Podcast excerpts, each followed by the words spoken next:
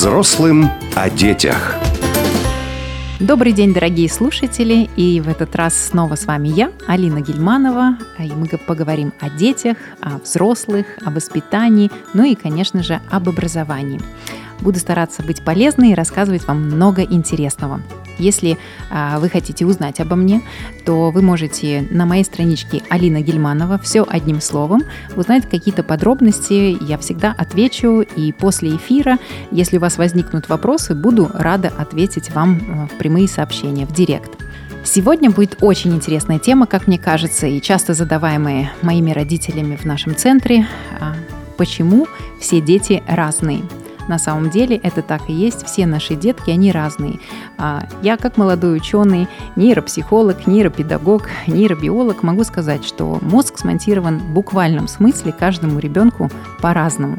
Именно поэтому не существует двух детей, которые бы одинаково реагировали на какие-то ситуации. Вот, допустим, ваш ребенок истерит на что-то, а другой ребенок ну, совершенно по-другому реагирует. Да потому что они разные, и по-разному устроен их мозг. Что хочется сказать, что для родителей, дорогие мои э, слушатели, не существует одного какого-то одинакового совета. Я знаю, что вы читаете много книг. Я уверена, если вы хотите заниматься воспитанием ваших детей, вы прошли уже книгу от нуля до пяти лет и не одну, и пытаетесь жить по каким-то канонам. На самом деле я хочу вас разочаровать. Это невозможно. Вы можете подчеркнуть определенные моменты, включить свой эмоциональный интеллект э, на правильную волну, попробовать э, это с вашими детьми. Но самый главный совет – вы должны слышать своих детей. Не в плане того, что они вам говорят, а слышать и вести их по жизни. Как вот если вы обращаетесь к психологу, ну как пример, да, зачем мы идем к психологу? Порой вы высказаться. И найти какой-то вектор, который он может для вас определить. Вы не можете, он не может вам дать прямой совет. Ведь это неправильно, это значит, вы попали не к верному психологу. Он просто определяет определенный вектор, и вы сами на самом деле после психолога себе отвечаете на какие-то вопросы. Вот точно так же с детьми. Я вас очень прошу, а, услышьте своих деток. Вот а, сейчас расскажу какие-то интересные научные факты, а потом обязательно приведу примеры из жизни, чтобы вы понимали, почему происходит именно так и с чем, ну, а, я как руководитель центра и э, со мной постоянно в окружении порядка 200 детей. Могу сказать, что это опыт, это насмотренность, это собственные дети, и у меня их трое. И с каждым ребенком у меня выстраивается совершенно по-разному стиль воспитания. Ну, то есть стиль воспитания как бы один гармоничный, надо самый хороший выбирать, но подход именно к ребенку, каждому, у меня абсолютно разный, потому что они у меня разные. Хотя один мама, одна мама и один папа. А, что хочется сказать, так как не существует определенных одинаковых ситуаций для детей, да, да и совета для родителей там на все случаи жизни, то эм, мы идем, в, допустим, педагогическом процессе всегда детей. Что я имею в виду по тем, как э, вы слушаете ребенка, да, то есть э, мы, когда выстраиваем подходы в наше время, как если мы сравниваем себя там с советской системой образования, с британской и так далее, или с классно-урочной системой образования, эта система во многом для нового поколения детей, которые вот недавно родились, но она совершенно не работает. То есть если вы не идете от конкретного ребенка, от конкретного мозга, я бы даже сказала, ребенка, потому что, может быть, да, у вас индивидуальный подход, но вот этот ребенок так реагирует на эту ситуацию, а другой так. И когда вы выстраиваете педагогический подход, если вы его не слышите, что бы вы ни делали, хоть танцы с бубнами, может быть, для этого ребенка это никак не сработает. Да? То есть поэтому мы используем, допустим, все приемы комплексно. Да? И для э, для вас, дорогие родители, я советую отслеживать э, его поведенческую реакцию. То есть вот, наверное, основной совет, как он среагировал в том или ином случае, там, ну, допустим, в истерике на э, какую-то вот, что вы не купили ему очередную игрушку. Ну, как, как вариант. Как он на это реагирует? Что вы делали? Э, какое провели действие, что улучшило ситуацию? Потому что кому-то будет совет, ой, никак не реагируйте, просто стойте, вот через 40 минут или там через определенное количество 3 минуты ребенок сам успокоится. Вы знаете, бывают разные дети. Сейчас э, рождается очень много детей э, с э, СДВГ, это синдром дефицита внимания, или с повышенной сенсорикой, как говорится, сенсорная дезинтеграция. На эту тему мы обязательно поговорим отдельно. Э, и вот именно сверхчувствительные сенсорные дети, им нужно совершенно другое внимание. От того, что он будет истерить, а вы вот потому что в книге написали, ты отойдешь, и ребенок от этого замолчит, может с вашим ребенком совершенно не сработать. А обнять любовь, переключение направление внимания, наверное, сработает э, в разы лучше, я бы так сказала. Что же говорить, допустим, о комплексном подходе, который мы используем в педагогическом процессе, и мне часто родители говорят, вот, почему вы, вот вы должны дать задание, домашнюю работу, вот он должен дома делать домашнюю работу, грызть э, науки, как говорится, но дорогие мои слушатели, это не работает для всех детей. Вы хоть что можете делать, если он материал не понял, и домашнюю работу вы сделали за него, или няня ему помогла, это не значит, что он ее поймет. Вы знаете, хорошие троечники, которые делали работу самостоятельно, в сегодняшний день достигли гораздо больших результатов, чем отличники, или как мы их называем, nerds, да, то есть а, а, которые ничего особо не добились, они всегда на кого-то работают. Почему? Потому что, ну, это другие были подходы. Родители призывали призывали к тому, что вот если ты отличник, мы будем тобой гордиться, мы будем про тебя говорить, э, это же их жизнь, это не ваша жизнь. Дорогие родители, зачастую вы закрываете свои амбиции. Взрослым о детях классная урочная система, когда спиши с доски и напиши в словарный текст э, там 10 слов, и он его запомнит, потому что он 10 раз напишет, да в этот момент что происходит с нашими детьми, кинестетиками? Сейчас поколение кинестетиков, они вот все время движутся, знаете, в движении. Мультизадачники, они хорошие, они все время в движении. Пока он пишет, он отвлекся на окно, он переписал с доски, он сходил в туалет, он что-то еще сделал, он где-то э, карандашом поковырялся. Поверьте мне, у нас, допустим, отвинчены все винтики я сейчас, я сейчас закупаю столы, которые без винтиков. Вот пока они сидят, дети кинестетики, у нас со стульев, со столов отвинчиваются все винтики. Им действительно надо в руку порой дать карандаш или специальный мячик стрессбол. Мы делаем такие нейромечи, и он успокаивается, и он может воспринимать материал. Получается, данные дети которые пытаются что-то запомнить, потому что вы считаете по старой системе словарные слова не запомнят, вы спишете с доски, они все запомнят. Нет, если они это не проиграют, потому что есть дети, смотрите, есть дети визуалы, есть аудиалы, они только через слух воспринимают, есть дети кинестетики, есть вообще, э, ты делишь детей, вот Оксфорд, э, великий ученый, он делил, допустим, учебные, учебные стратегии по четырем основным позициям. По типу личности, это как раз стили, бывают дети экстраверт, бывает интроверт, бывает интуитивно беспорядочный, бывает э, рационально последовательный, логическое мышление. Дети бывают чувственные. Это разные типы личности. Бывают очень закрытые, а бывают открытые. Вот ты делишь первый тип. Второй тип – это сенсорные предпочтения, да, то есть бывает визуал, про что я говорю, аудиал, кинестетик или тактильный стиль. Вот вы знаете, есть такие детки, ты к нему подойдешь, руку на плечо положишь во время учебы, и у него как будто бы полилась уже э, какая-то история на как текст. Вы понимаете, он это почувствовал. Вот это абсолютно тактильные дети, поэтому вы должны это учитывать. Вот э, э, у меня примеры жизни привели вчера, позавчера двух деток, очень хорошие наши родители, они у нас учились, сейчас уже дети повзрослели, перешли в другую школу и пришли с каким запросом ко мне. Вот э, у нас она совершенно не хочет делать домашнюю работу. Мы не можем ее заставить, она не учится, мы не знаем, что сделать. Помогите, может быть, у нее какие-то проблемы там в развитии и так далее. Ну, первое. Э, до того, как я видела детей, я всем родителям говорю, что у всех деток по-разному включаются функции мозга. Бывает, что э, дети готовы к учебе, не обязательно в 6 или 7 лет. Бывает, у них это просыпается в 10-11. Это не значит, что он должен ничего не делать там в первом, втором, третьем классе. Нет, просто вот лично мой опыт. Моя дочка средняя. Она совершенно не хотела учиться. Троечница, иногда даже двойки получала. Старшая отличница читает, пишет там 2000 слов, что я могу сделать. Мне все равно и она бежит гулять. Мне все равно, а ты мне объясни, она мне говорит, ты мне аргументируй, а зачем мне это будет нужно? Конечно, я ей пыталась тоже объяснить, вот она в школе достигнет, и при этом я вижу, что она такая хорошая артистка, она всегда выкрутится, со смекалкой все в порядке, и она у меня в 9 лет заработала 4000 дирхам, сделала свой первый бизнес. То есть я поняла, что дочь не пропадет, научиться она не хочет. И вы не поверите, мы сделали смену школы, мы сделали операцию на глаза, что очень немаловажно, потому что зрительная работает, а она у меня визуал. И у нее вдруг, вот она сейчас закончила всего с двумя четверками, и у нее все A+ она начала учиться, хотеть учиться. Вот проснулась эта функция мозга. Это проводится специальная диагностика, мы ее тоже делаем. Мы просто говорим, вот может быть ребенок не готов.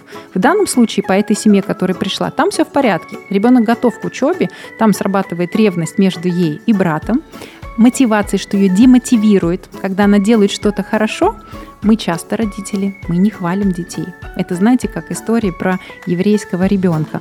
Очень часто я ее рассказываю. Пришел ребенок домой, и принес он тесты. Из всех тестов, из 10 заданий, только одно было правильно, и 9 неправильных. На что мама наша бы, ну, сказала так, да ты, да ты что, ты вот что ты ничего не знаешь, да ты там, не буду обзываться, да, на, на, в эфире, у тебя только один правильный вопрос. Как, как ты это учил? Что ты делал? Ты не запомнил, потому что ты вот не делал домашней работы, ты вот не писал до роля. Что делает мама? А мы все знаем, что самые богатые люди откуда и самые умные в итоге люди откуда. Сарочка, ты ж такая молодец. Один, но правильный. Вы понимаете стиль мотивации ребенка? А в наше время это такие дети. Вы зачастую меня спрашиваете, а почему так происходит? И вот в моменте я увидела эту реакцию, когда мне девочка, она хочет полететь в космос. У нее есть шикарные амбиции. Она абсолютный кинестетик. Ей нужно что-то делать, чтобы э, решать задачи. Она ответила на вопрос, почему она не хочет делать домашнюю работу. Это там есть вопросы с мотивацией, э, с другими моментами. Она очень интересно любит лайфхаки, как она их называет по-другому немножко, очень смешно, и любит факты. И когда я увидела, как она пишет на доске, почему она хочет полететь в космос и что нужно знать математику, а еще она там что-то про газировку писала, лайфхак, заходит мама и тут же говорит, у нее прекрасный почерк вот, ты же не сделал здесь запятую, ты не поставил. Ребенок в третьем класс пошел. Там еще до запятых, знаете, определитесь, да, родители. Им нужно время, чтобы научиться пунктуации и грамматическому строю. Это немножко попозже даже. И там правильно правописанию у нее прекрасный почерк, и впишите, э, вы текст прочтите, какой хороший. Вы похвалите за это, а потом, а ты знаешь, можно сделать, наверное, вот так лучше, если мы сделаем здесь побольше места, здесь мы, допустим, вот так пишете это слово, давай вот повторим, нужно по-другому подойти. Де, ребенок был абсолютно демотивирован в этот момент, то есть она старалась, а потом мне задает вопрос, почему ты не хочешь, чтобы она делала домашнюю работу или научную. На самом деле у нее абсолютно все в порядке. Это как раз про ту тему, про стиль воспитанием обязательно поговорим в, один, в одном из эфиров, я вам обещаю. Но это учитывайте. Вот у них ребенок кинестетик, и он, к сожалению, не аудиал, вот так же, как и я. Я на всех парах в институте засыпала. И вот сейчас я учусь, если, не дай бог, у моего лектора, моего профессора очень монотонный голос, я ничего не могу с собой сделать, я засыпаю. А она, допустим, был запрос, почему она окружающий мир не делает и не любит. Я ей задала вопрос, я говорю, что случилось, что тебе не нравится в окружающем мире, это же очень важно, ты же хочешь в космос полететь. Все. Она говорит, вы знаете, нам включает видео, и там вот все время кто-то говорит, это так скучно, я начинаю засыпать, я ничего не могу сделать. Я поняла, что ребенок через слух не воспринимает.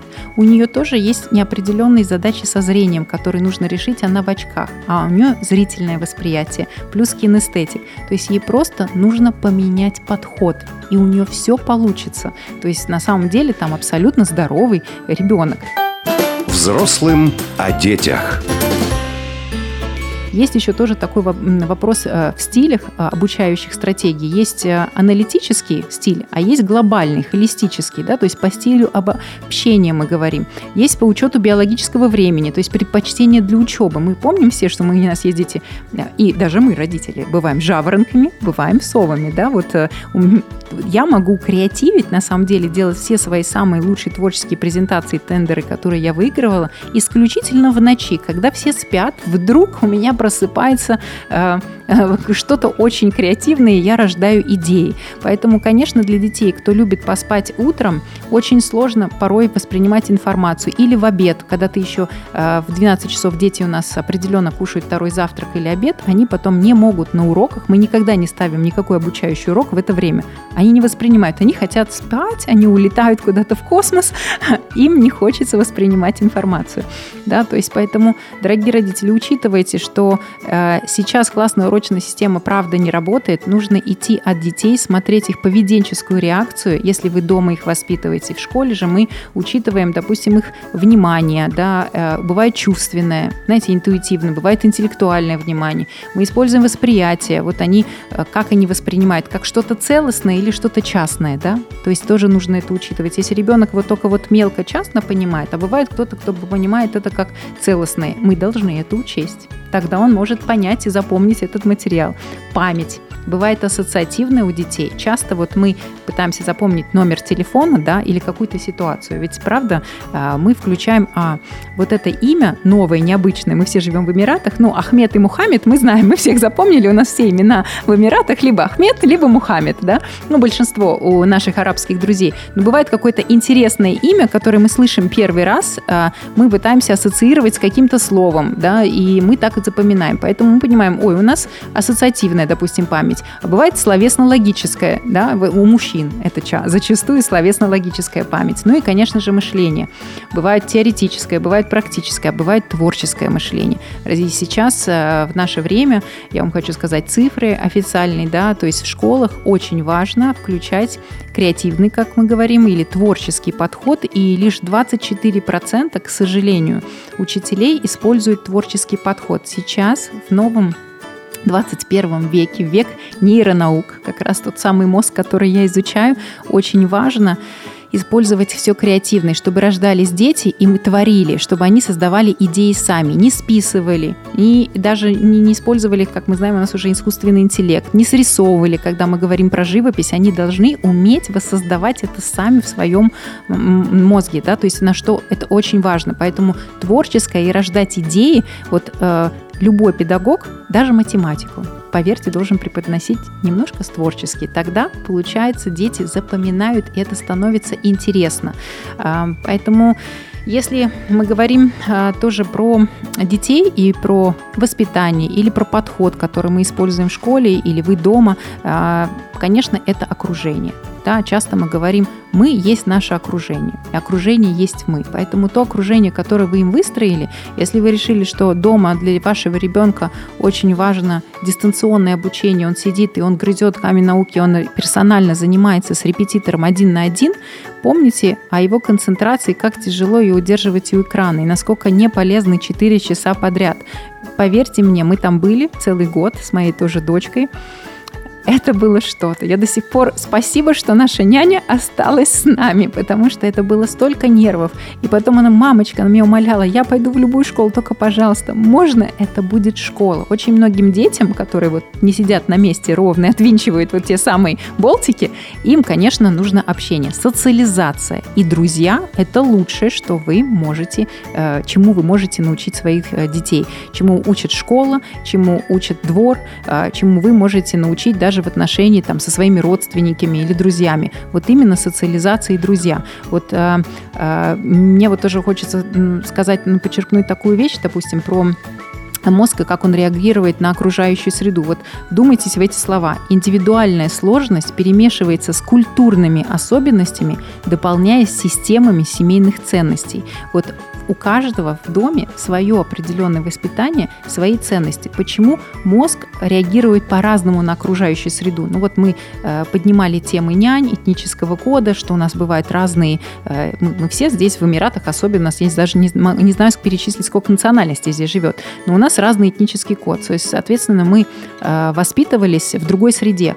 И когда мы говорим, что у ребенка вот так формируется мозг и нужно выстраивать определенный подход к нему, да, то это его личная индивидуальная сложность, его личного мозга, потому что все дети разные. Она перемешивается вот с этими культурными особенностями, где он родился, где он жил, в Эмиратах или в той же Сибири он родился, или в Узбекистане, допустим, во мне, ну, вот это гостеприимство, я там родилась, вот оно во мне, с молоком матери, да. И, конечно, это дополняется системами семейных ценностей. Какие вы семейные ценности выстроили, вот такой перед вами ребенок. Впоследствии вы зачастую увидите, что я наблюдала это за многими детьми, что в итоге они дружат с такими же похожими. Мы все пытаемся, особенно сейчас, как мы говорим, вот просветленный, э, мы тут просыпаемся, мир просыпается, сторона света, да, меня часто спрашивают. Да, конечно, мы ищем похожих на себя людей мы все равно наши мозги разные. Мы в любом случае уже выросшие дети, взрослые, мы тоже все разные, да, и подходы разные. Поэтому давайте, дорогие родители, все-таки отслеживать вот эту поведенческую реакцию у деток. Так вот, дорогие родители, есть замечательный ученый Пиаже, который говорил, что ребенок проходит этап человеческого развития.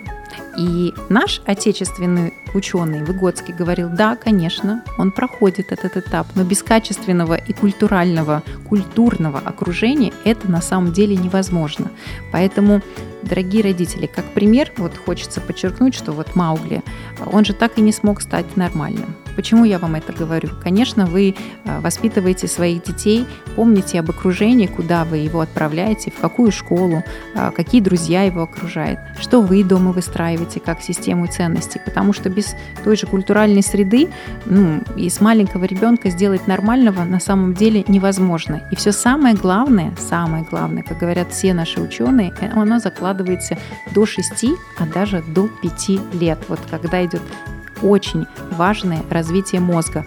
Помните, что ребенок рождается не, еще с не сформировавшимся мозгом. И вот он растет все эти пять лет. Иначе бы мы, женщины, не смогли родить такой большой мозг и такую большую голову. Это было бы невозможно. Мы бы все умерли. А так, вот, э, вот эти пять лет очень-очень важны. Поэтому Дорогие родители, буду рада ответить на ваши вопросы, если они у вас возникли э, в рамках такого достаточно сложного, я бы сказала, научного эфира. Пишите мне на телеграм-канале, я буду рада ответить всегда и поднять те темы, которые для вас и для ваших детей очень актуальны. Спасибо вам большое и хорошего дня. Взрослым о детях.